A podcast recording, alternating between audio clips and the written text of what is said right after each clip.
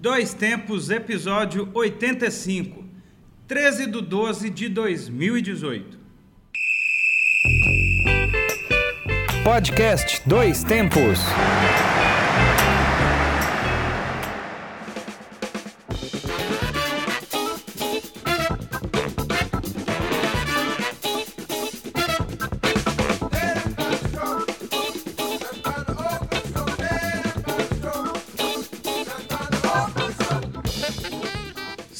Salve, Podosfera! Hoje é 13 de dezembro de 2018. Eu sou o João Luiz Reis e esta é mais uma edição do Dois Tempos o podcast que leva até você informação, debates, opiniões e o melhor da memória esportiva. Eu sou Alexandre Rodrigues e voltamos com um novo episódio da série de podcasts produzidos pelo Grupo Camiroba. Agradecemos a você que nos acompanha e continue com a gente. É isso aí. Para quem não conhece o trabalho do Grupo Gabiroba, agora tem até site. É o grupogabiroba.com. Dá uma acessada lá para você conhecer um pouquinho do nosso trabalho, jornalistas do Centro-Oeste Mineiro. E também, se você não quiser entrar lá, você gosta mais de rede social, tem também. Tem Twitter, Instagram, Facebook. É só acessar lá e também, esqueci aqui, né? Porque a gente é chique, tem o iTunes e o Spotify. E é claro, onde está todos, todos os episódios estão armazenados bonitinhos desde o início, é lá no Mixcloud, www.mixcloud.com barra grupo Gabiroba. Acompanhe também a revista Acréscimos, a nossa revista eletrônica com textos variados sobre o futebol, no medium.com barra revista Acréscimos e já alguns textos também já estão migrando ou foram migrados Isso. para o nosso site do grupo gabiroba.com. O último texto que eu coloquei lá é a respeito, né, uma listinha das maiores especulações da história do futebol brasileiro, principalmente dos anos 90 para cá. Entre elas, por exemplo, Batistuta no Flamengo. Ficou no cheirinho? Também. Renato Gaúcho no São Paulo, também, né? E Roberto Baggio no Palmeiras. Gente, Entre antes outros. ou depois do pênalti? Depois. Pelo amor Você vê de como Deus. é que é.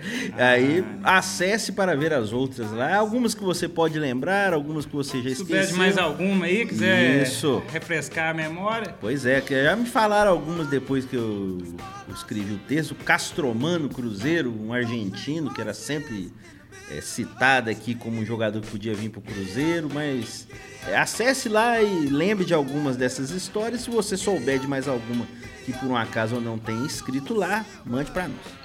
E o grupo Gabiroba, que não é bobo nem nada, também tem lá o seu canalzinho no YouTube, né? Quem sabe na vira youtuber também, né, Ale? Quem sabe? Ganha uma placa. Dois- 2019. Estamos tá pelejando para chegar nos 100 mil, deve estar faltando só uns 99.900. É, por acho. aí, estamos devagarzinho. Devagarzinho, né? Então, se você Às quiser vezes a dar gente uma... ganha aquela, a placa de É a placa, é o 100 mil. É, meu, vamos ver. Aí dá pra ir na Eliana, Ah, ó, dá que pra ir legal. no Gugu, Olha que dá bom. pra ser amigo do Neymar. No Geraldo Luiz dá pra ir também? Tá, Ah, então. quero. os efeitos animadores de ser um youtuber. Só que não. Só que Não, mas vamos, só quem sabe aí tem alguma novidade É antes. isso aí. né? E lá no YouTube, então, tem todas as nossas reportagens que você pode acompanhar. Vamos começar, então, o nosso programa de hoje.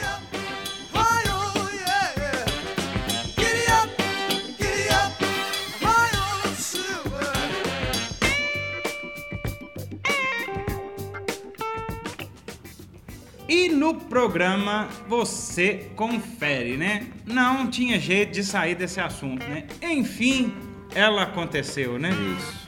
A tão conturbada, o, tão conturbado segundo jogo do- da final da Libertadores, que, né? Fomos agora mais uma vez que a Libertadores foi colonizada.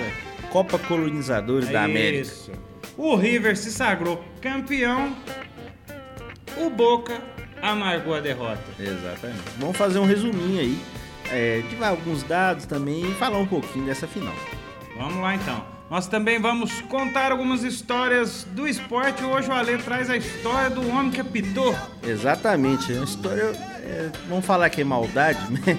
Eu tinha preparado uma história do Fluminense, caso acontecesse alguma coisa Tapetão no campeonato não, né? Não, não. Tapetão não. Não, eu tinha preparado aqui, mas como né, o Fluminense vai jogar a Série A ano que vem, normalmente, sem nenhum problema. Mas eu vou contar assim mesmo, porque é uma história muito curiosa. A história de um jogador que foi expulso por querer apitar um jogo. E é do Fluminense, era do Fluminense. E até que o apito só faz parte do, do, do uniforme do árbitro, né? Sim. Por isso o jogador não pode ter, né? Exatamente. Essa a regra é material de trabalho do árbitro. Pois é. Então, em breve, o Ale vai contar a história aí do Paulo Afonso. Paulo o Afonso. homem, o jogador apito. Exatamente. Paulo Afonso também da cidade da Bahia, né? Aí, Coincidentemente. ó. Ah, Mas ele não verdade. é da Bahia. Ele não é da Bahia. Pois é. Vamos Vamos, lá. Vamos ter também o Guardião do Tempo com nossas datas de fatos históricos que aconteceram ao longo da semana. Tem a trilha de hoje que você já vai curtindo aí. Essa é boa demais, mais uma vez, né? Depois Estamos a gente aqui. vai contar quem, que Ah, sim. vai fazer o É, caça-clique. é, essa, é, exatamente. Essa já era pra ter sido antes a trilha. Essa é do programa Perdido. É do programa com problemas técnicos. Nós tivemos um programa perdido e muita coisa se perdeu, mas será recuperada ao longo do tempo.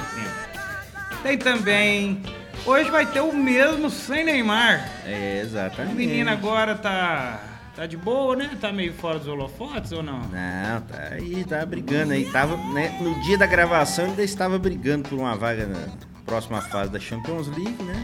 Mas o mundo gira, né? Pois é, mas nós Sem não queremos saber dele. Nós Isso. queremos saber o que, aconteceu sem Neymar. Exatamente. Esse será o quadro de hoje. Mais pro finalzinho, umas diquinhas de cultura aí, de indicações, qualquer coisa que nós for pensando aqui interessante. Mas então vamos deixar subir o som e emendar o debate. Sobe o som. in all their vainglory. It's such a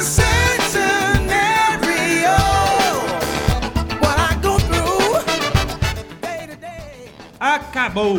River campeão da Libertadores 2018. Finalmente. Finalmente. Assim, é uma observação. Eu acho que é o sétimo título? Sexto ou sétimo? Do River é o quarto título. Quarto título? É, o sétimo, quem tem sete Ah, títulos Independente. apenas é o Ah, Independiente. é o. Boca poderia igualar, né? Então, o quarto título do River. 86, 96, 2015, 2018. A final aconteceu, quem diria, em Madrid. Isso aqui vai ser bom daqui uns 30 anos, né? Ah, sim. Se já, a gente já não for direto, vocês já compraram o Libertadores e levaram pra lá. É. Que aí nós vamos ver é, Tolima versus Milionários lá em, em Barcelona, né? Daqui a uns anos, né? Ou Miami, né? É, não é, podemos nunca também, descartar. é. Além disso, também a questão do mundo árabe, né? Porque. Ah, não, imagina. É, Independiente e Júnior Barranquilha lá no É. Catar. Pois é. Não, e a verdade é que a, a empresa de aviação do Catar ajudou a financiar tudo aí, afinal, fora da América do Sul, né? Virou parceira agora da Comebol, você via nas placas lá, né? Já fez parceria por, por Ah, sim. anos já. Né? Ah, com certeza. E aí, a, a ideia era, le- falou-se muito do jogo ser no Catar. Mas meio que assim, acharam que lá, lá vai ser muito, vai dar muito na cara que é coisa Que né? era que. é porque eu- financeira. É engraçado. Eu agora a gente assistindo o jogo no final, final, no final de semana. Até vem aquela pulguinha da teoria de conspiração, né? Parece que foi tudo foi combinado. viu? Até as pedradas lá no caboclo, é, às vezes né? dá uma impressão que foi uma Sim. coisa tão assim, bem articulada, É rápido, que pra gente estar envolvendo é dinheiro, então com dinheiro é fácil viajar, pra onde você tiver que. que... Eu cheguei a pensar isso também. Eu acho que fica a pulguinha da, da conspiração ali na cabeça, né? Sim, porque o presidente, né, o Alejandro Domingues, fez tanta questão da final única. Aí é meio que já foi um teste, né? Uma É. final num campo neutro, é, duas torcidas podendo entrar no campo, isso até é uma coisa positiva, mas. Ah, mas dizem que não foi o destaque que foi dado, mas que foi uma zona pra entrar no campo. É, E foi o destaque tava lotado, né? É, tinha 62 Pois mil é. pessoas, né? Dentro da capacidade do Bernabéu hoje, né? De ingressos vendidos. foram colocados 80 mil. E dentro da correria que foi para organizar a partida, eu acho até que foi um bom público. Mas aí realmente às vezes pela final e tudo mais, pela forma diferente de lidar com um grande evento, às vezes pode ter acontecido alguma confusão na entrada, mas pelo menos não houve relato de violência. Pelo menos lá dentro do é, estádio. não fica- nem ficou sabendo e também pro- provavelmente a turma ia dar um jeito de dar um cala-boca nisso aí. né? Porque... Mas vamos. Confusões à parte, porque se a gente for falar de confusão e de treta, o River tem umas três páginas, né? De regularidade, É, exatamente. coisa errada, jogador, Isso. técnico, um milhão de coisas. Porque foi muito representativo o fato do Zuculini ter entrado em campo, tal, se não me engano, foi a última substituição do jogo. O Zuculini era o jogador que estava irregular na primeira fase da Libertadores e questão de punição anterior tal, e jogou praticamente toda a primeira fase, né? é, com essa punição. Só que dentro do regulamento da Comebol para esse ano, pelo menos, é, se um time adversário ou qualquer time que quisesse denunciar o River não fizesse em 24 horas, perdia o valor.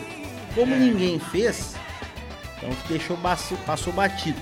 E aí o que chamou muita atenção na Libertadores desse ano foi que a denúncia contra o Carlos Sanches do Santos apareceu na madrugada depois do jogo, né? Já nego, opa, já tem uma punição aqui, então opa, vamos. é. Isso que realmente chamou muita atenção e, e manchou a Libertadores na questão dos dois pesos e duas medidas.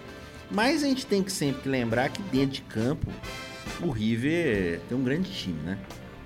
Trabalho do Gadiardo desde 2014, é um trabalho muito bem feito, com contratação de jogadores às vezes é, não tão é, renomados, né? Um ou outro, claro que acabam vindo. O Enzo Pérez voltou para o River, o Prato foi comprado por um valor bastante elevado, né? Inclusive tem uma bonificação, né? Pro São Paulo e pelo título da Libertadores, né? Se não me engano, 4 milhões de reais, né? Um milhão de euros é, pelas metas alcançadas, mas um jogador, por exemplo, que veio até barato do River foi o Pete Martinez, que foi o jogador do River que deu mais passes para gol na campanha, deu três passes e ainda fez o último gol né, do jogo ali, o gol sem goleiro.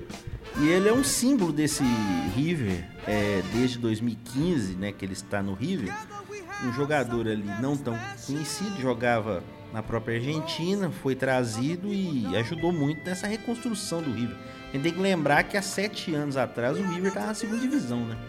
Da Argentina. É, é engraçado que os times argentinos eles têm essa, esse poder de reação mesmo, né? O próprio Boca, que começou a, a competição desacreditado, por alguns minutos Sim. queimou a língua de todo mundo. Sim. Benedito fez caretinha, mostrou a linguinha. É, agora tá sendo usada a língua para virar a página do Ah, jornal. essa foi o melhor meme até agora, foi o linguinha do Benedito e você põe o dedo na linguinha É. pra você virar uma página de jornal. Exatamente. Mas olha pra você ver como é que é a coisa. O Comembol é muito vacalhada mesmo. Tô vendo uma notícia aqui, ó.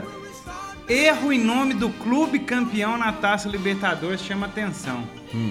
O Estudiantes, em 2009, quando ele foi campeão, É o do Cruzeiro. a, a Cleclá, ô Verón, né? Ô, foi muito emocionante. É. O dia que nós dançamos tango aqui na rua, aqui em Divinópolis. foi emocionante. Verón, manda um abraço pro Verón. Juan Sebastián Vieira. Mas a plaquinha, né, que tradicionalmente é colocada após a final ali no, no troféu, ela veio escrito o nome dele errado.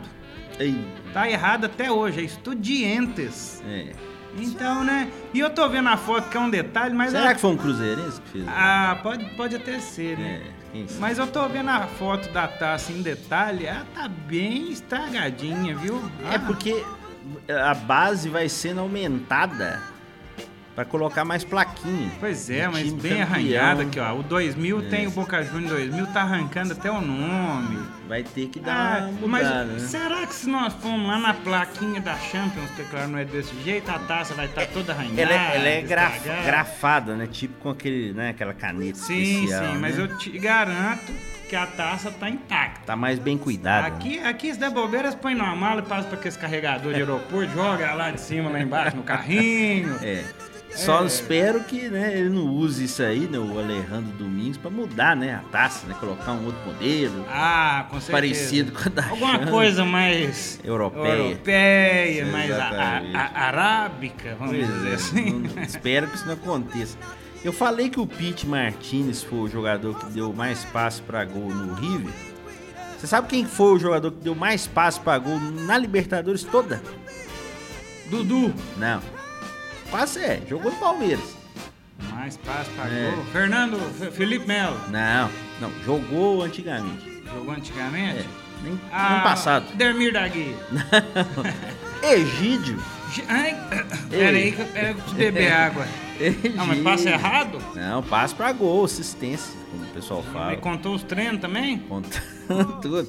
É porque teve aquele jogo que o Cruzeiro ganhou de 7, né? Acho que só ali deu umas 3. né? Mas é o teve mais assistência. 6 passos pra gol. Egídio. E também a gente não pode deixar de destacar, de fato, a gente zoou o Benedito aqui, mas Benedito e Prato, os É. Sim. grandes destaques dessa final, né? O Prato foi o artilheiro do River na competição, né? Marcou 5 gols. E o Benedetto, ele foi um jogador que fez gol tanto na ida quanto na volta, que não acontecia isso desde a final de 2010 com o Juliano, do Inter, né? da- de Porto Logo Alegre. Esse ano, hein? Exatamente. E ele, mas eh, na fase final, realmente, quando ele entrou mais no time, ele foi decisivo. Acabou que ele teve que sair, né? Entrou o Ábila ali. Eu acho que o time do Boca sentiu a saída dele. Ah, mas sempre que entra o Ábila, todo time sente. sente mal. É, mas é, o Ábila é fazedor de gol, né? O Benedetto ele dá mais opção. Como diz a movimento. minerada, foi uma final Cruzeiro e Atlético, né? É, Que, né? Aquela, aquela chatice eterna, É, jogou no time uma vez, é, é pra sempre será, né? E é engraçado Quando tiver no alto, né? Quando tiver embaixo. é, é engraçado. Às vezes pode não ter jogado nada aqui, né? Nem o caso dos dois, né? Até que Isso. jogaram mais ou menos bem. E o Prato, realmente, com cinco gols, ele fez o papel dele no River, principalmente nos mata-matas. O River ele teve sete vitórias, seis empates e uma derrota só na campanha. Só perdeu pro Grêmio, né? Naquela primeiro jogo da semifinal. Fez 19 gols, tomou 9. E mostra uma campanha muito consistente, né? Um time Sempre. é. Tem campo também, a gente via isso, né? mesmo sem o Escoco, né, que tava machucado, sem o Borré, que é o centroavante colombiano que tava é, suspenso. É engraçado que nós falamos isso já tem alguns programas, né? na época do... Nós falamos das curiosidades, dos números e tal, né? Aconteceu tanta coisa e o Escoco não conseguiu se recuperar, né? Mas pelo menos o River foi campeão, ou também os números aqui gerais. A Libertadores hoje conta com 47 times. Nós tivemos no total 156 jogos, 353 gols marcados, uma média de 2,26. E os artilheiros gerais da competição, o Prato foi artilheiro do River.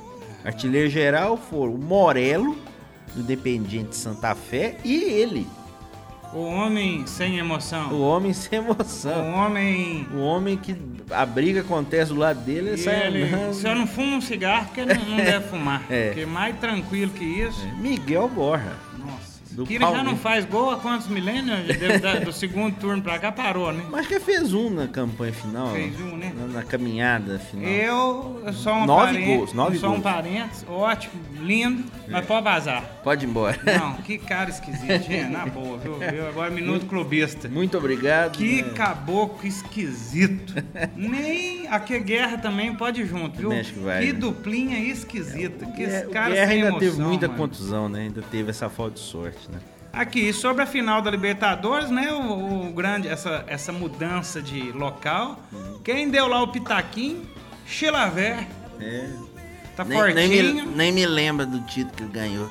Ah, É, muito bem. O único título que ele ganhou. A né? mágoa, a mágoa, momento mágoa. Exatamente. O ex-goleiro paraguaio É. também soltou lá sua tuitadinha falando em qual conta bancária irá a arrecadação da final. Mataram a Libertadores, postou no Twitter. É, eu concordo com o Chilaver, apesar da mágoa, eu concordo com ele. Eu tinha escrito um texto, tá no nosso site, né? grupogabirol.com ou no Medium da revista Acréscimos, em que eu coloquei a nulidade do óbvio, o título, que quer dizer o seguinte: era tão óbvio que não se deveria fazer a final fora ou se deveria punir o River se quisessem dar um exemplo pela violência que aconteceu. Era tão óbvio que isso deveria acontecer que obviamente não ia ser feito. Pois é, é Teve- é mais Comembol, É né? claro, não puniram, e aí não estamos tirando o mérito do River dentro de campo.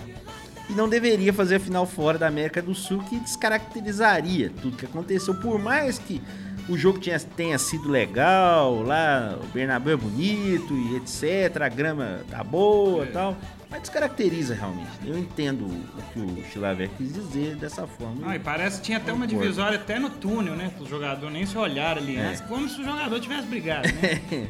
Até alguns realmente. Ah, pode ser um não é, dá bem com o outro, mas a maioria, a é, maioria não tem jeito. jeito. Mas uma coisa a gente tem que, tem que aceitar, né? Foram Uhum. dois jogaços, né? Sim, é. Dentro de campo, realmente, os times são muito Foram bons. jogos de Libertadores, né? E nós temos que dizer também que.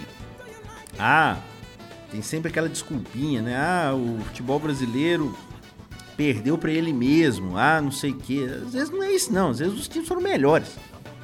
Boca jogou melhor que o Palmeiras, no, principalmente no primeiro jogo. E no segundo, no, a segunda semifinal, né? River e Grêmio. O River, mesmo perdendo o jogo na Argentina, ele procurou mais o gol que o Grêmio. E no segundo jogo ele virou.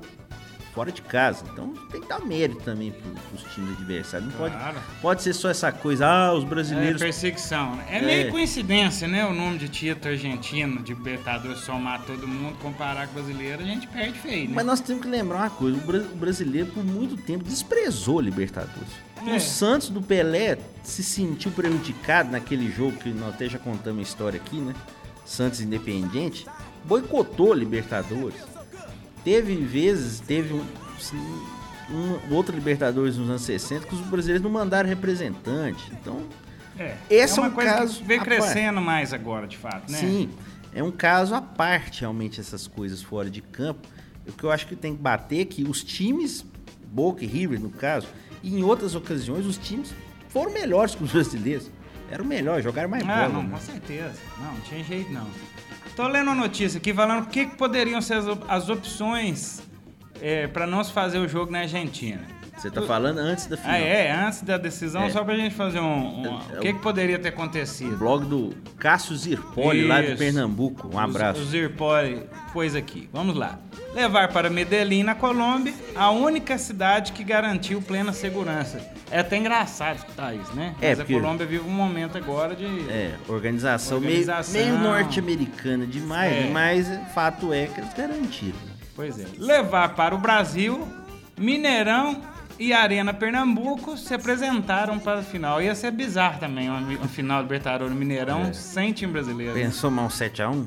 Nossa, faz isso não. Levar para algum estado do interior da Argentina, só com a torcida totalmente descartada. Se É, dependendo lá no centro, cidade, vamos dizer é. assim, tava, imagina numa quebradinha, Uhum. né? Vai saber.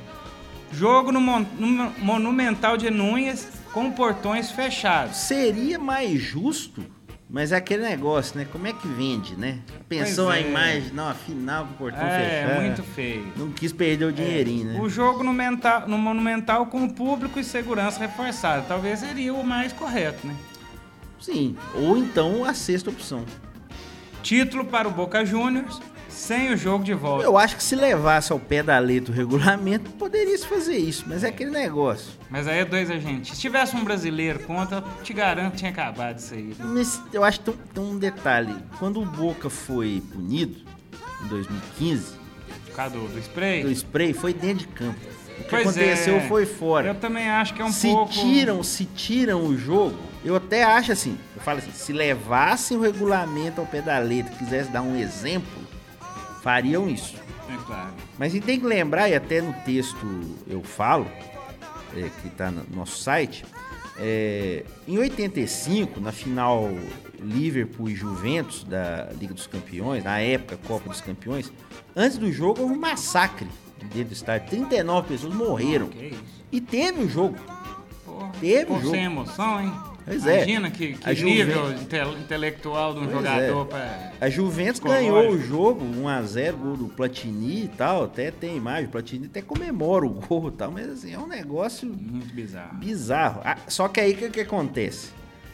o Liverpool e os outros times ingleses ficaram cinco anos fora das competições europeias depois disso, porque foram considerados culpados. Ah, sim. É, Então, as assim, punições na Europa são um pouco mais. né, pega Aqui, firme, né? aqui ganhou o título e tal.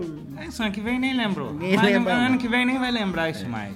E agora, pra gente encerrar, a gente tem que lembrar da, do grande tweet do pessoal do impedimento, só que acompanha muito o futebol sul-americano. Eles disseram que nós podemos ter a festa do maior título de um time sendo precedida por uma derrota.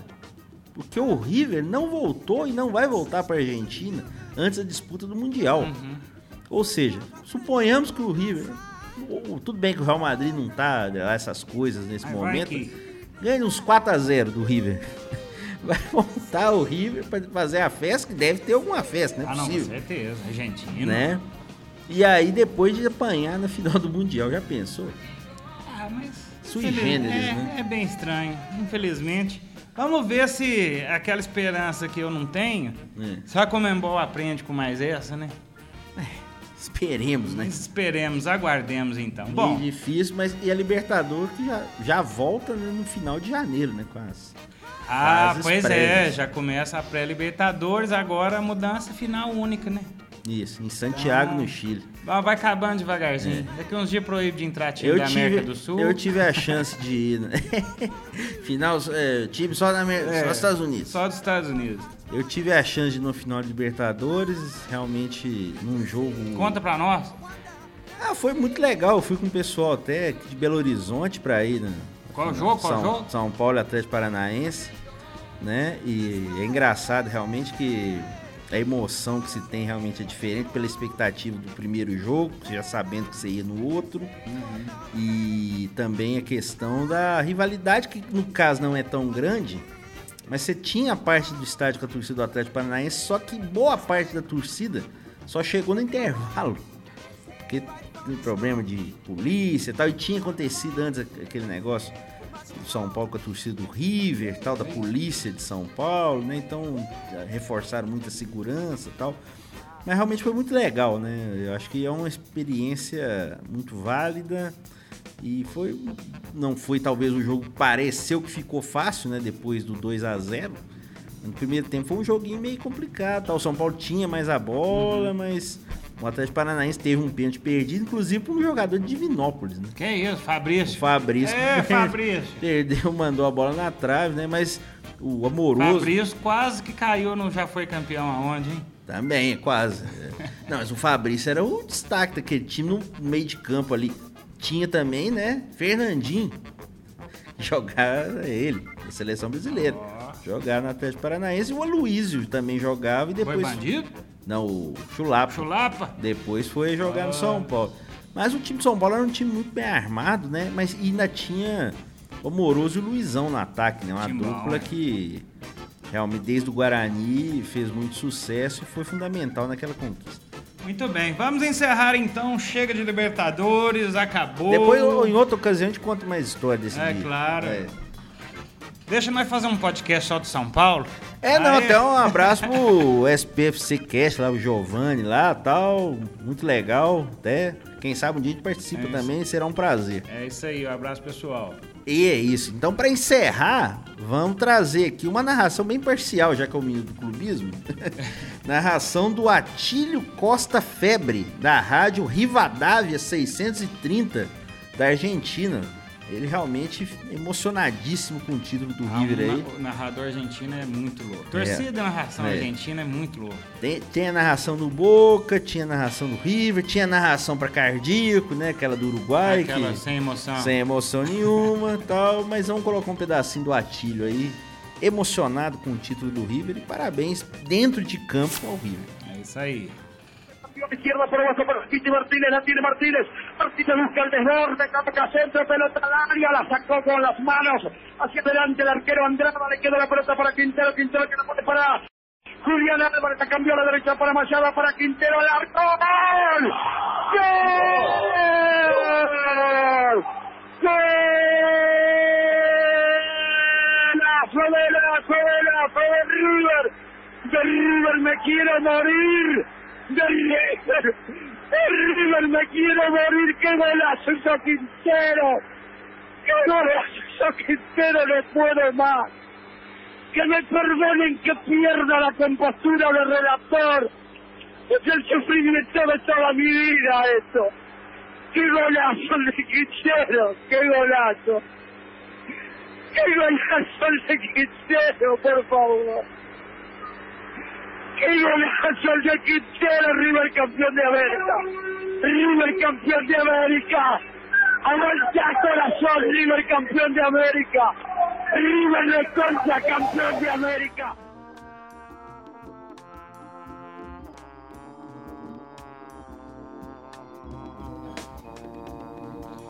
Bom, já que falamos então do acontecido na final da Libertadores, vamos pegar o gancho, pegar o avião lá de Madrid, né? As touradas em Madrid. Ah, sim. Vamos pegar umas touradas em Madrid, que é coisa velha. Né? Vamos, pelo amor de Deus, vamos proteger o- o- os próprios coitados do- dos boizinhos lá. Com né? certeza. É muita sacanagem. Mas é tradição, né? É. E falando em tradição, a gente volta no tempo com o nosso quadro Guardião do Tempo.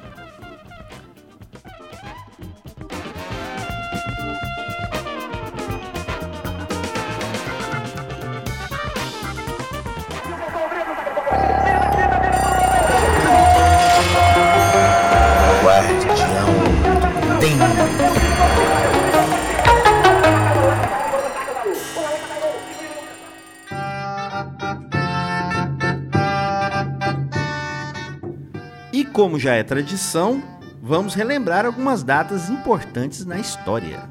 Em 13 de dezembro de 1466, faleceu aos 80 anos Donato de Niccolò di Bettobardi, mais conhecido como Donatello. Não a tartaruga ninja. É. É, quem inspirou o nome da, do tartaruga ninja. Inspirou, exatamente. Ele era um escultor renascentista italiano. Trabalhou em Florença, Prato, Siena e Pádua. Prato, Prato, um parênteses, é uma cidade. Não é o Lucas Prato, não. Não, não, é uma Ah. cidade da Itália. Tem inclusive um time lá chamado Prato. Ó, que moral, hein? É. Então ele recorreu a várias técnicas para confeccionar suas esculturas em baixo relevo, com o uso de materiais diversos como canudos, mármore, bronze, madeira. É o que tinha na época lá, né? Exatamente. Não tinha lixo tecnológico, né? É. Então, sua obra mais conhecida é uma representação da figura bíblica de Davi, Exatamente. não o Luiz. Exatamente.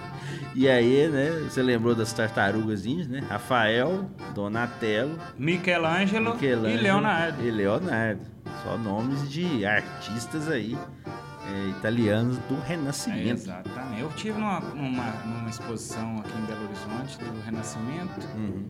de um pintor, eu não me recordo o nome, quem que foi? Caravaggio. Caravaggio. Excelente. Ô, o cara, os caras, bicho. É impressionante o que esse povo faz com a luz. Sim, uma pintura. É foda. Cara, Fica a realmente. dica, então. E isso naquela época, hein? Naquela. Não, 1460, sem tutorial de internet, sem YouTubezinho pra É, dar dica. Sem rede social, vai postando. É. Tô terminando, hein? Tô É, terminando. Sem É. fotinha do Michelangelo, do Donatello, fazendo selfie, Exatamente. começando o dia e fazendo caras e bocas. É. Ei, bons tempos. Estou na bed, não vou terminar o trabalho. É. De fazer isso. Vamos lá.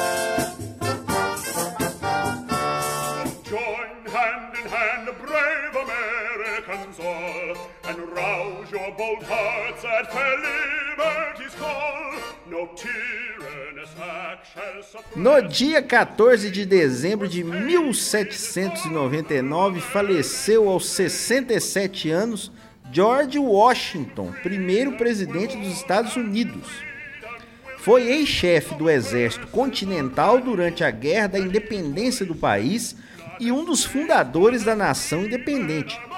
Presidiu a convenção que elaborou a Constituição, a qual veio substituir os artigos da Confederação. Estabeleceu-se na posição de presidente. E é bom dizer que a Constituição dos Estados Unidos basicamente continua a mesma. Desde 1776. Os ingleses estão chegando. Exatamente. O George Washington, pra você ter uma ideia, recusou-se a concorrer a um terceiro mandato, criando assim uma norma na política americana, seguida até hoje. Porque o presidente dos Estados Unidos só pode ficar oito anos. Se se perde a primeira possibilidade de reeleição, tá fora. E não tem, não tem mais cargo. Vai ter que viver dando palestra aí, consultoria, virar comentarista, coach, qualquer coisa. Acabou, não participa mais da política. E Isso é mantido até hoje. Sua foto está estampada na nota de um dólar e também está no Monte Rushmore, que fica a 3 milhas a oeste de Keystone, no condado de Pennington, na Dakota do Sul.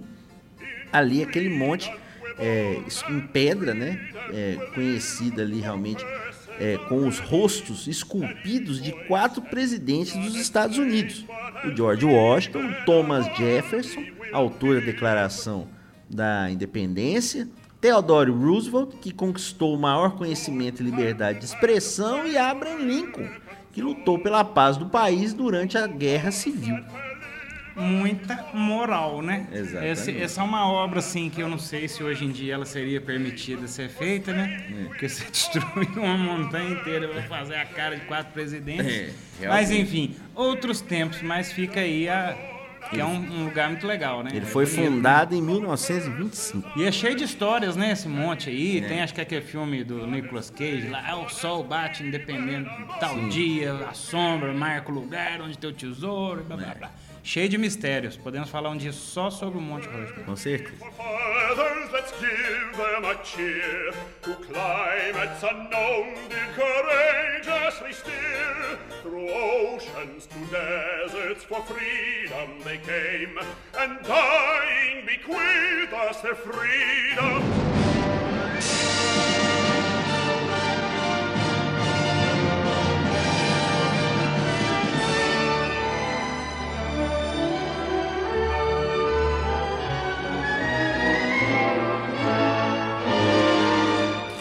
Vamos lá então agora. Ah, esse aqui eu gosto demais.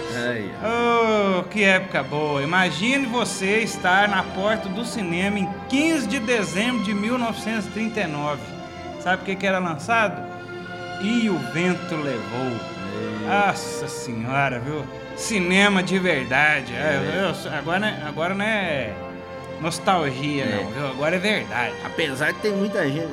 É, negócio de nostalgia, um dia nós vamos discutir aqui, porque tem um pessoal que é contra os, qualquer saudosismo no futebol, por exemplo. Sim. Outro dia nós vamos falar. Não, mas o vento levou é uma obra. É, não, mas diz que ele disse que não pode. é, como é que é? É, comparar arte com futebol. Como se Ah. o futebol não tivesse arte. Ah, é né? verdade, é verdade. Tudo bem. Então vamos lá. Em 1939, em 15 de dezembro, era lançado o filme o Vento Levou. A obra conquistou os Oscars de melhor filme, direção, atriz, roteiro, atriz coadjuvante, fotografia, montagem, direção de arte, ficando 26 anos com a maior bilheteria da história do cinema. Em valores convertidos de 2014, o filme arrecadou mais de um bilhão de dólares. Ou seja, né? Não é brinquedo, não. Porque o filme é, de 39. E você Exatamente. pode assistir ele hoje. Eu não sei essa turma mais nova, que É. não tem muita sensibilidade, Certo. né? Que é tudo efêmero. Mas quem tem um pouquinho de amor no coração, um amor pelo cinema, e a Pega um Vento Levou, com as suas, sei lá, quase três horas de duração, não tem como não se emocionar.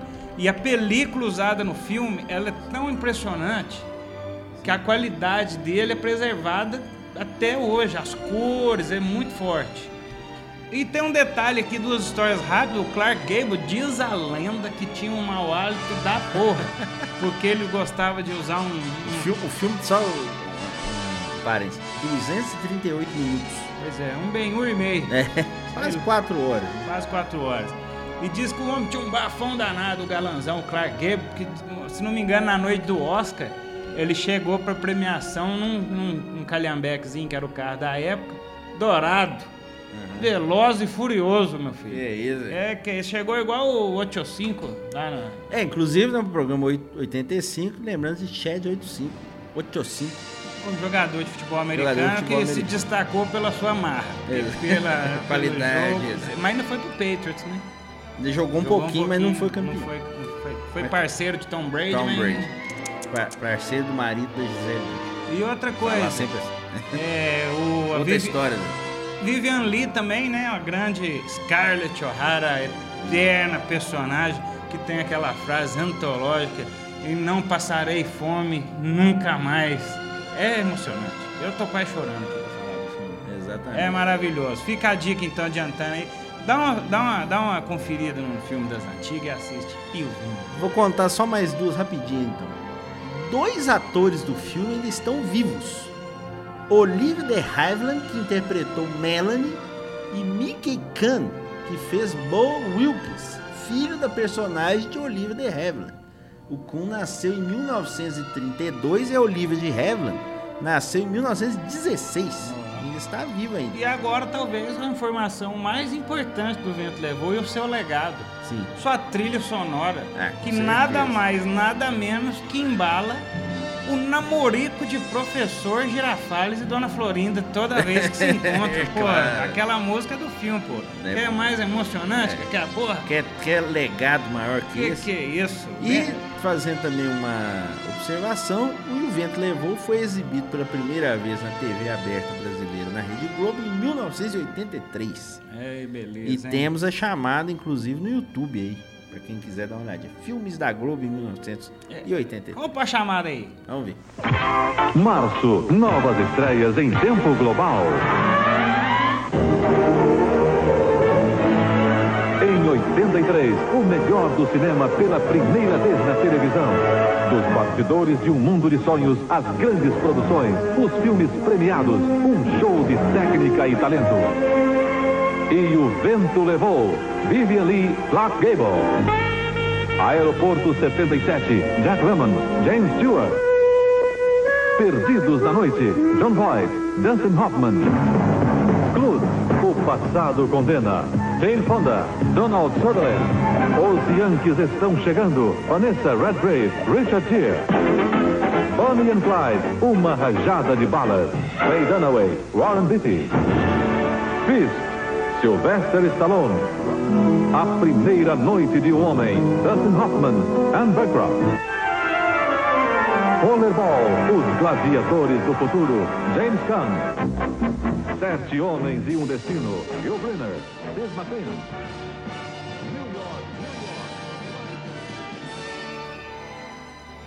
E depois dessa chamada, hein? Quem diria altas confusões em meio à guerra da secessão? É, É, é o fim da ditadura militar. Muito engraçado. Mas fica a dica então, o Vento levou uma aula de cinema.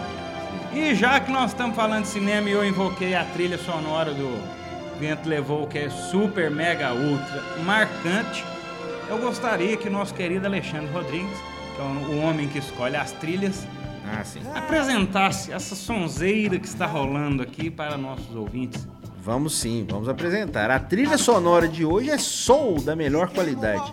É um pouco da obra da banda Tower of Power, formada há 50 anos em Oakland, na Califórnia.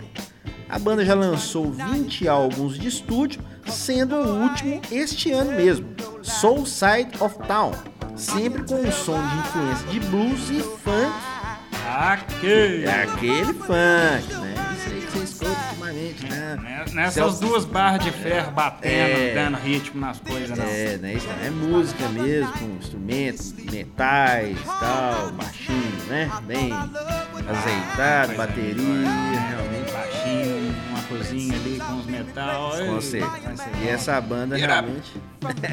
Grande James Brown. E essa banda realmente representa isso aí. O Tower of Pop, que a gente ia tocar no episódio perdido, né? Mas nós insistentes. Nós somos insistentes, não Vamos deixar agora. passar. Vamos ouvir um pouquinho. You said your thing with the him was through.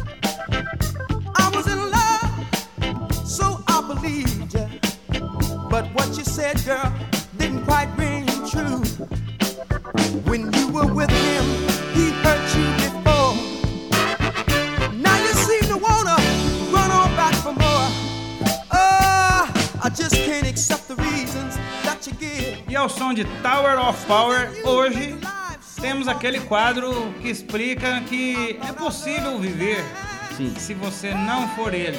Sim. É o nosso quadro, né? Que mostra que o mundo gira, que as coisas acontecem, mesmo sem a presença do nosso menino. Ele. No caso, nosso menino explicando, é o nosso menino Neymar. Mas o mundo gira sem a presença de Neymar? Com certeza.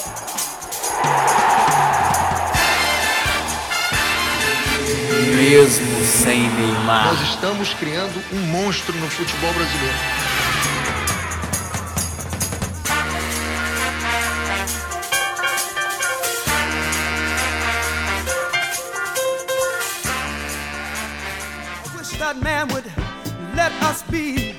Pois não, primeira notícia, assim como você lembrou dos pintores renascentistas, é, mostra a evolução do mundo realmente, né? As obras, é, a ciência, mas nós descobrimos essa semana que outra coisa levou à evolução do mundo.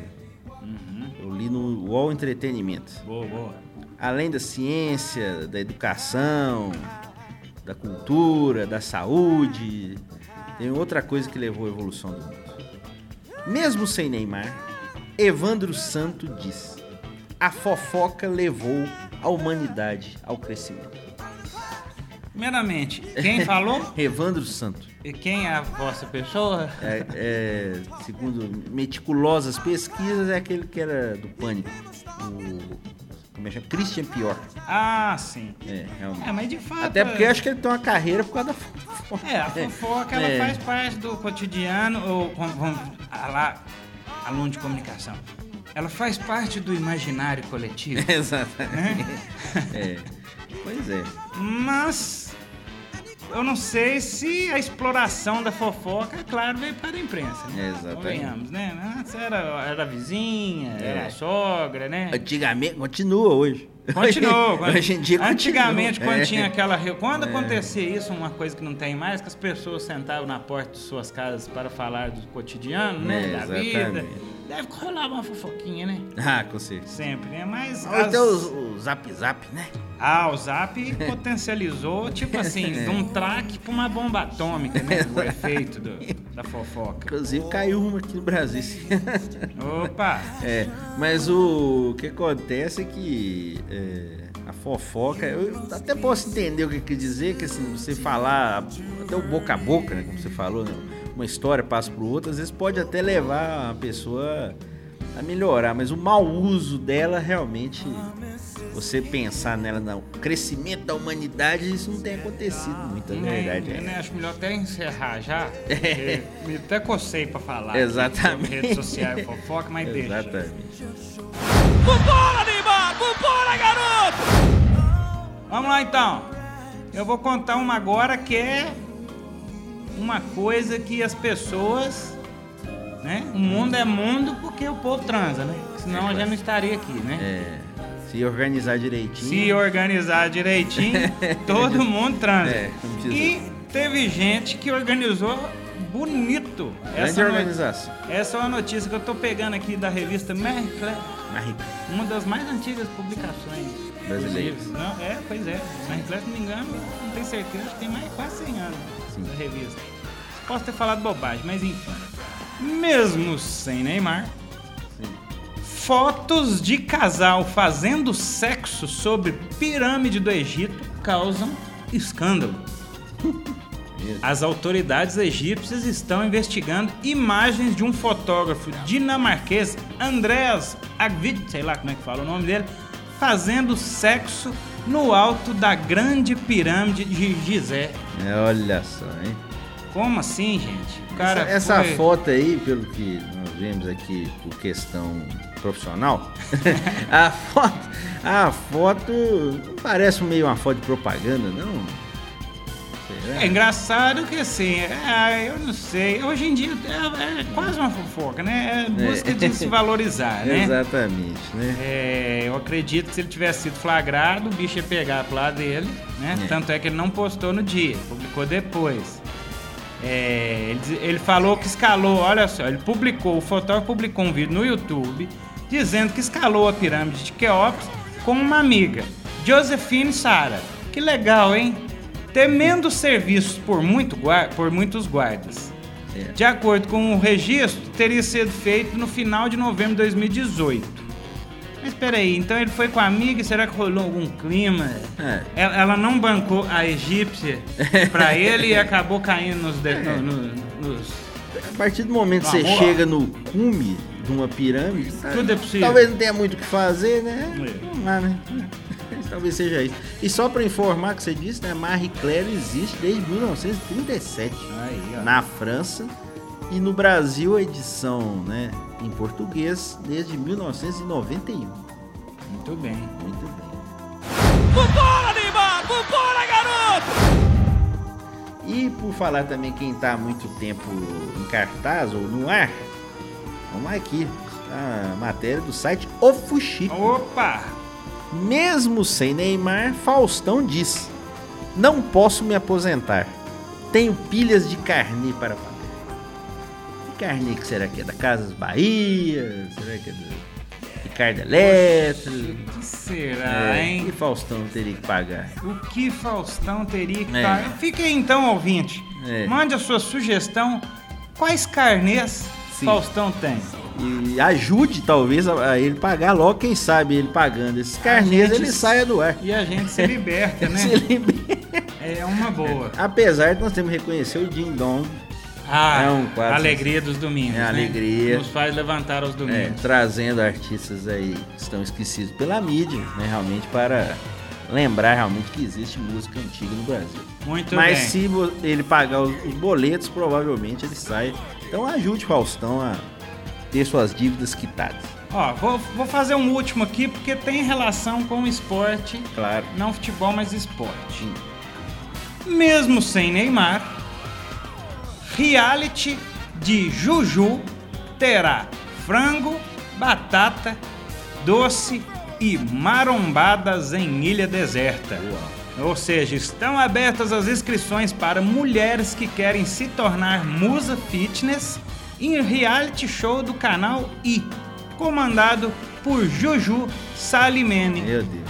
Então você que quer ser bombado e quer aparecer num reality e causar altas confusões numa ilha, Numa turminha do barulho. num- uma turminha do barulho, o momento é esse. É agora. Diz, dizem que, né, que a estreia é para o início de 2019. Não tem tempo. Tá em Escreve. tempo. Mas vamos torcer pra não dar certo, né? Puta É, mas eu- merda. ca- Mais reality show de bombado. Ai, com Mas- todo respeito aos bombados, mas não dou conta não, Bob. Mas caso tenha o reality, é bom levar também um sorrisalzinho, né?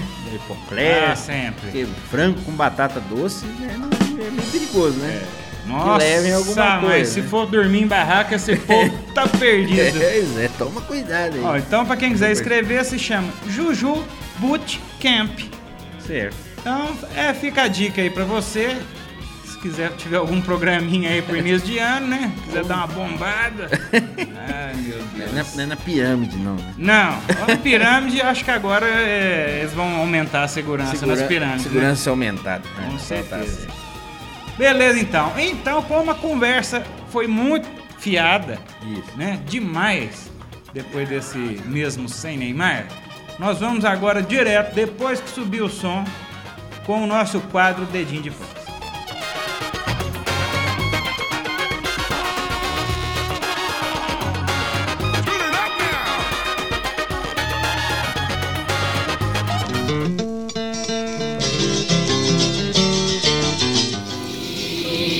Edim de prosa.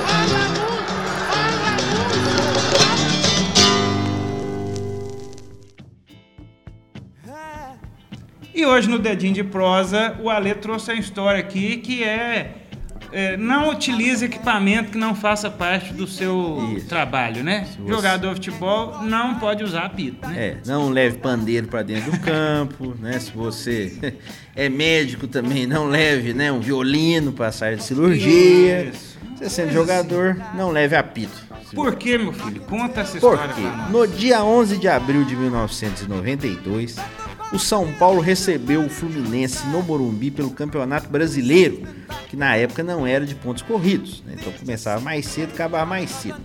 O time do Fluminense era um time muito fraco. Na época, o time de São Paulo era um time de muita qualidade naquele momento. Era o atual campeão brasileiro e caminhava aí para disputar o título da Libertadores de 92 de ser campeão. Um jogador especial do Fluminense chamava muita atenção naquela época, era o Carlinhos Itaberá, que a torcida meio que elegeu como símbolo de jogador ruim. O Itaberá, realmente.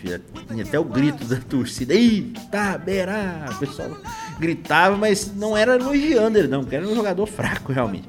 Gritar de raiva. Foi de raiva. O Fluminense até ainda chegou à final da Copa do Brasil naquele ano de 92, mas perdeu pro Inter. Mas no geral o time era muito fraco. E um jogador do Fluminense é, não se tornou conhecido com o passar do tempo, mas vai ser sempre lembrado por causa dessa história que eu vi é, no site jornalheiros.blogspot.com do jornalista PC Filho. A história é do Paulo Afonso, lateral esquerdo. Nesse jogo São Paulo e Fluminense, o Fluminense obviamente jogava na defesa, controlando o jogo, é, não estava buscando muito ataque, o São Paulo tinha mais qualidade técnica. No primeiro tempo, nas duas jogadas realmente que aconteceu de maior perigo, o Palinha, na época, meia do São Paulo, lançou o Macedo, atacante do São Paulo, para invadir a área e sair na cara do goleiro Jefferson. Porém, o Macedo nessas duas vezes, inexplicavelmente, parou após entrar na área. Nas duas ocasiões, Macedo relatou o juiz do jogo, Márcio Rezende Freitas, aquele Opa! que ele parou porque ouviu o seu apito. O juiz, no entanto, alegou que não tinha pitado nada. Você parou o que você quis. Então, bola pro Fluminense. Porém, aos 28 minutos de jogo, o bandeirinha Marco Martins descobriu o que estava acontecendo. Paulo Afonso, lateral esquerdo, camisa 6 do Fluminense, estava imitando o som do apito do árbitro com a boca, com uma fidelidade impressionante. Muitos anos de treino, provavelmente. Exatamente. Foi artimanha encontrado pelo lateral esquerdo a parar o ataque do São Paulo. O Márcio Rezende ouviu o relato do seu bandeirinha e imediatamente apresentou um cartão vermelho a Paulo Afonso.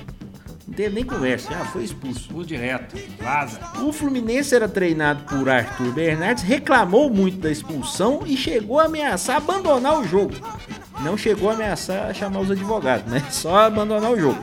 E acabou jogando até o final e com 10 homens em campo, ficou segurando até onde deu ali, mas não resistiu. Aos 5 minutos do segundo tempo, Macedo fez o gol da vitória do São Paulo e o jogo ficou 1 a 0 para o tricolor paulista.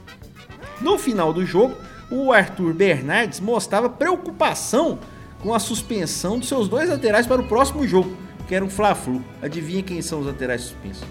Itaberá e Paulo Afonso. Coisa boa. Ou seja, com esses dois laterais não dava para ir muito longe. É. Perguntado sobre a qualidade secreta de Paulo Afonso, é, Arthur Bernardes, o técnico, disse: não sabia que ele tinha essa habilidade. Ou seja, foi uma surpresa para todos. Veio quase com um poder mutante que desenvolveu ali na hora do jogo, ali, alguma coisa, né? O Paulo Afonso ficou até dezembro é, nas Laranjeiras, ainda jogou 25 jogos com nenhum gol marcado e acabou sendo dispensado no fim do ano com mais uma expulsão no currículo. Mas não foi por Não apitar. foi por causa do apito. Depois foi ele seguiu carreira de, de árbitro? Não. Não, não, não. Animou, Jogou não? em times interior de São Paulo, não teve muito destaque. Só que isso, pra terminar essa história bem rapidinho, não é a primeira vez que isso aconteceu no futebol brasileiro.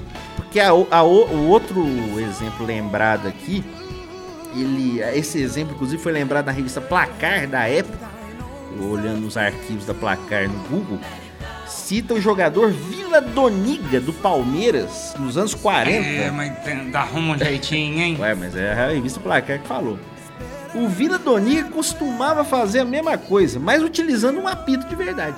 Ah, Ele não imitava um apito, ele levava um Não apito tinha no essa calção, capacidade, nesse poder mutante. É, ou ali na meia, e de vez em quando ele apitava pra tentar, quem sabe, ludibriar o adversário. Só que Paulo Afonso não foi feliz. É, os barulhos que sempre podem interferir nas partidas aí, né? Eu tô vendo aqui, relembrando um caso aqui. Não foi um caso de apito, mas foi um jogo de tênis Uhum. em que o pessoal tava jogando ao Challenger de Sarasota, na Flórida. Cidade onde Paulo Antunes morou. Ah, Comentarista quando- é- temos um choco! É, quando ele aprendia, dava suas Isso. pequenas. Morou. Deve que jogou até na. Não sei se foi na universidade. É bem possível, né? Sarasota na Flórida. Muito. Onde ele foi, começou a se apaixonar pelo Dolphin. Exatamente. Coitado. Mas o que, que rolou nessa história? Ele tá falando que parou o, o jogo por causa de um apito, mas nós tivemos um jogo de tênis que parou porque tinha um casal, nós estamos falando de fazer amor no alto da pirâmide, Uhum. tinha um casal fazendo amor perto da quadra. Que isso? E o. tava bom, né? O negócio. Mas não É. tava dentro da quadra, tava Não, perto. não, tava pro vizinho da quadra. Certo. E o pessoal até começou a rir, né? Mas desconcentrou completamente os jogadores. Esse é um programa realmente que tá dando sugestões aí de locais inusitados para você, né? É, pois é. E o barulho foi aumentando. Aí alguém falou, né? Alguém está tendo uma noite boa. Muito bem. Vai saber, né? Essa merece até contá-la com mais detalhes em um futuro No próximo. futuro volta essa história, com certeza. Vamos dar sequência então ao nosso programa que agora já tá na reta final, já falamos até babar aqui hoje. Mas vamos ainda dar umas dequitas. Tu tens aí algo para hoje, Ale? Tenho sim, Que agora nós estamos no quadro Acréscimos.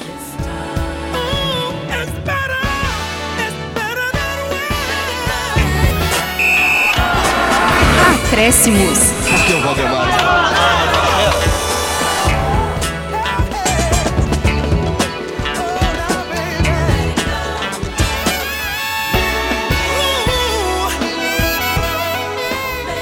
Pois é, eu vou dar uma dica de um livro chamado Jogo Roubado: A caça aos responsáveis pela manipulação de resultados de partidas de futebol. Esse livro é do Brett Forrest, traduzido pela Renata Pucci, da editora Companhia das Letras, em 2015. Neste livro, o jornalista Brett Forrest nos leva até o coração de um mercado de 700 bilhões de dólares, o mundo das apostas do futebol. Ah, pesado. Em 2013, a, a polícia europeia revelou que mais de 700 partidas internacionais já tinham resultados definidos desde 2008. Né? Aí, claro que né, depende da marcação dos jogos, mas assim, é, o esquema já vinha desde então. Ele joga luz sobre esse caso, expondo uma rede que se espalha pelo mundo através de oportunistas que subornam jogadores, influenciam árbitros e criam partidas armadas. Tudo sob o controle de sindicatos criminosos localizados em grande parte no continente asiático. É, esse, essa prática realmente de compra e manipulação de resultados, ela é frequente, especialmente quando a polícia local é carente de recursos e de vontade política para investigar. Repleto de revelações dignas de manchetes de jornal, Jogo Roubado é um livro obrigatório para quem é fã de futebol. E às vezes realmente, claro, a gente tem sempre que muitas vezes ficar com o pé atrás, né? Dá pra ter uma versão brasileira, né? Ah, com certeza, né? Vários, né? Até pro estado. se Inclusive, bobeira. né, tivemos recente agura, foi divulgado o Fantástico, né, questão lá na Paraíba, Nossa, né, terrível. questão de armação de resultados. A Tivemos, ta- que tem do Corinthians. Tivemos também na Série A2, né, do, do Campeonato Paulista também recentemente, Série A divisões menores, né, sempre tem algumas comprovações, mas não se é, corta a rede, né, são casos que às vezes ficam meio isolados, mas realmente poderia ter versões aqui. Aquele ditado popular: onde há fogo, onde há fumaça. A fogo. há fogo. Então, minha dica de hoje é o livro Jogo Roubado do Brett Forrest. Excelente. Uma leitura até triste, né? Exatamente.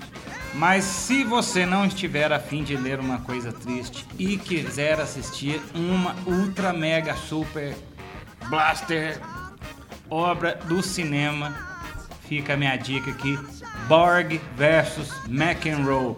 Manos, que filme maravilhoso.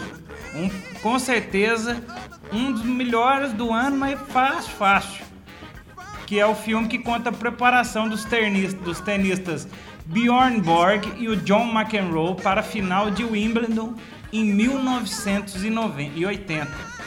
O, o Borg ele já tinha sido campeão, acho que por quatro ou cinco vezes, e o McEnroe estava chegando. E é interessante porque você mostra um lado do atleta às vezes que a gente nem pensa, porque a gente acha que acabou o jogo, acabou, mas que é a preparação. E não só a preparação, mas o sentimento do cara de querer vencer e ponto final. Uma coisa típica de campeões mesmo, né? Sim. Os caras querem ganhar e doa quem doer e dentro das regras, claro, mas o Borg, eles falavam até que era o Cyborg. O cara era muito doido. Era muito. É predestinado mesmo. E o McEnroe foi famoso por ser o esquentadinho, né? O cara que sempre gritava com os juízes, brigavam. Então, se você quer uma dicaça de filme, filme maravilhoso, trilha sensacional, os atores, o ator que faz o Borg é idêntico e o ator que faz o McEnroe é o Shia LaBeouf, lá que fez o Diana Jones, Transform, fez algumas bombas. Interpretações excelentes.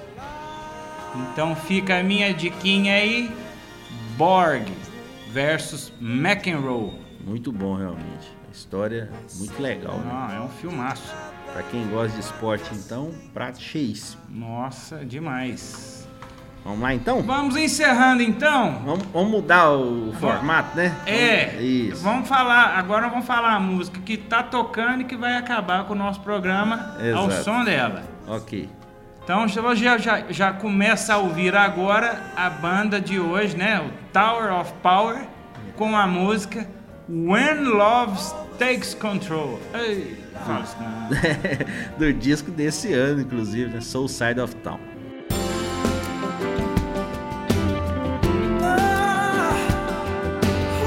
Isso aí, então já tá rolando a música aí, vamos falar baixinho e vamos encerrando o programa de hoje. Que fica por aqui o nosso episódio 85. Mais uma vez agradecendo a todos que nos ouviram. Quem quiser compartilhar nas redes sociais será um prazer. Você ouviu, quiser participar, mandar alguma mensagem, sugestão, qualquer coisa, estamos abertos. Lembrando que este e os outros episódios estão no Mixcloud, www.mixcloud.com.br Grupo. Também no iTunes e no Spotify você encontra lá o podcast Dois Tempos. Entre agora também no nosso site. Acesse grupogabiroba.com e veja que estamos presentes no Twitter, no Instagram, no Facebook. Acesse e conheça um pouquinho do nosso trabalho. É, dá uma força lá pro nosso site. Agora, se você não gosta de site, como eu disse no começo, quiser deixar a gente famoso, fazer a gente virar youtuber, temos o nosso ca- canalzinho no YouTube, onde tem todas as reportagens, você poder conhecer um pouquinho aqui do esporte em Divinópolis, né? Somos de Divinópolis, Minas Gerais, e tem lá. E também, aos domingos, nós participamos do programa Conexão Esportes, aqui da TV Candidez, em Divinópolis, todo domingo às 8 da noite, com reprise segundas às 3 da tarde. Se quiser ver as nossas carinhas, então não faltam opções. Isso. Vamos até inclusive mandar um abraço aqui pro Alejandro, que também. Ale, Alejandro, Alejandro, Ale, Alejandro. Que também parece que é, já curtiu o nosso programa lá no, no Twitter, de São Luís do Maranhão Ô, também. que abraço. Ô, ô, Ale- ô, Alejandro, É. arruma uma vaga pra nós gravar um podcast aí com você. Exatamente, é jornalista também, parece que já trabalha na área, mandou indicação aqui, disse que já deu uma olhadinha, gostou, então Ah, mandamos bacana. um abraço pra e ele. também fica convite se quiser vir comer um queijinho, né? Ah, com certeza. Pãozinho de queijo. Exato. A casa tá. A porta da casa tá aberta, viu? As portas estão abertas. Beleza. Uma última notícia aqui, bem rapidamente, provavelmente terá repercussões. Hum. Hoje não. Hoje sim. Hoje sim. não. Hoje sim. Ele vai aposentar? Hoje não. Não. Galvão Bueno renova com a Globo até 2022. Ah, que Aí. beleza, hein? Mais uma Copa. Olha o gol, olha o gol, olha o gol. Enquanto não sair esse Hexa, meu Deus do céu. É isso aí. Então teremos aí o papai de Neymar continua com tudo ainda. É isso aí. Firme forte. O Dois Tempos de hoje foi gravado nos estúdios alternativos aqui da nosso grupo Gabiroba, o grupo que tem mais estúdios pela cidade. Teve apresentação e comentários de João Luiz Reis e Alexandre Rodrigues. Trabalhos técnicos e sonorização de João Luiz Reis. Redação dele, o enciclopedista Alexandre Rodrigues. Dois Tempos é sempre uma produção do Grupo Gabiroba e vamos ouvir aí Tower of Power. When Love Takes Control. Ei. Ei, bate coração. Abraço. i'm No!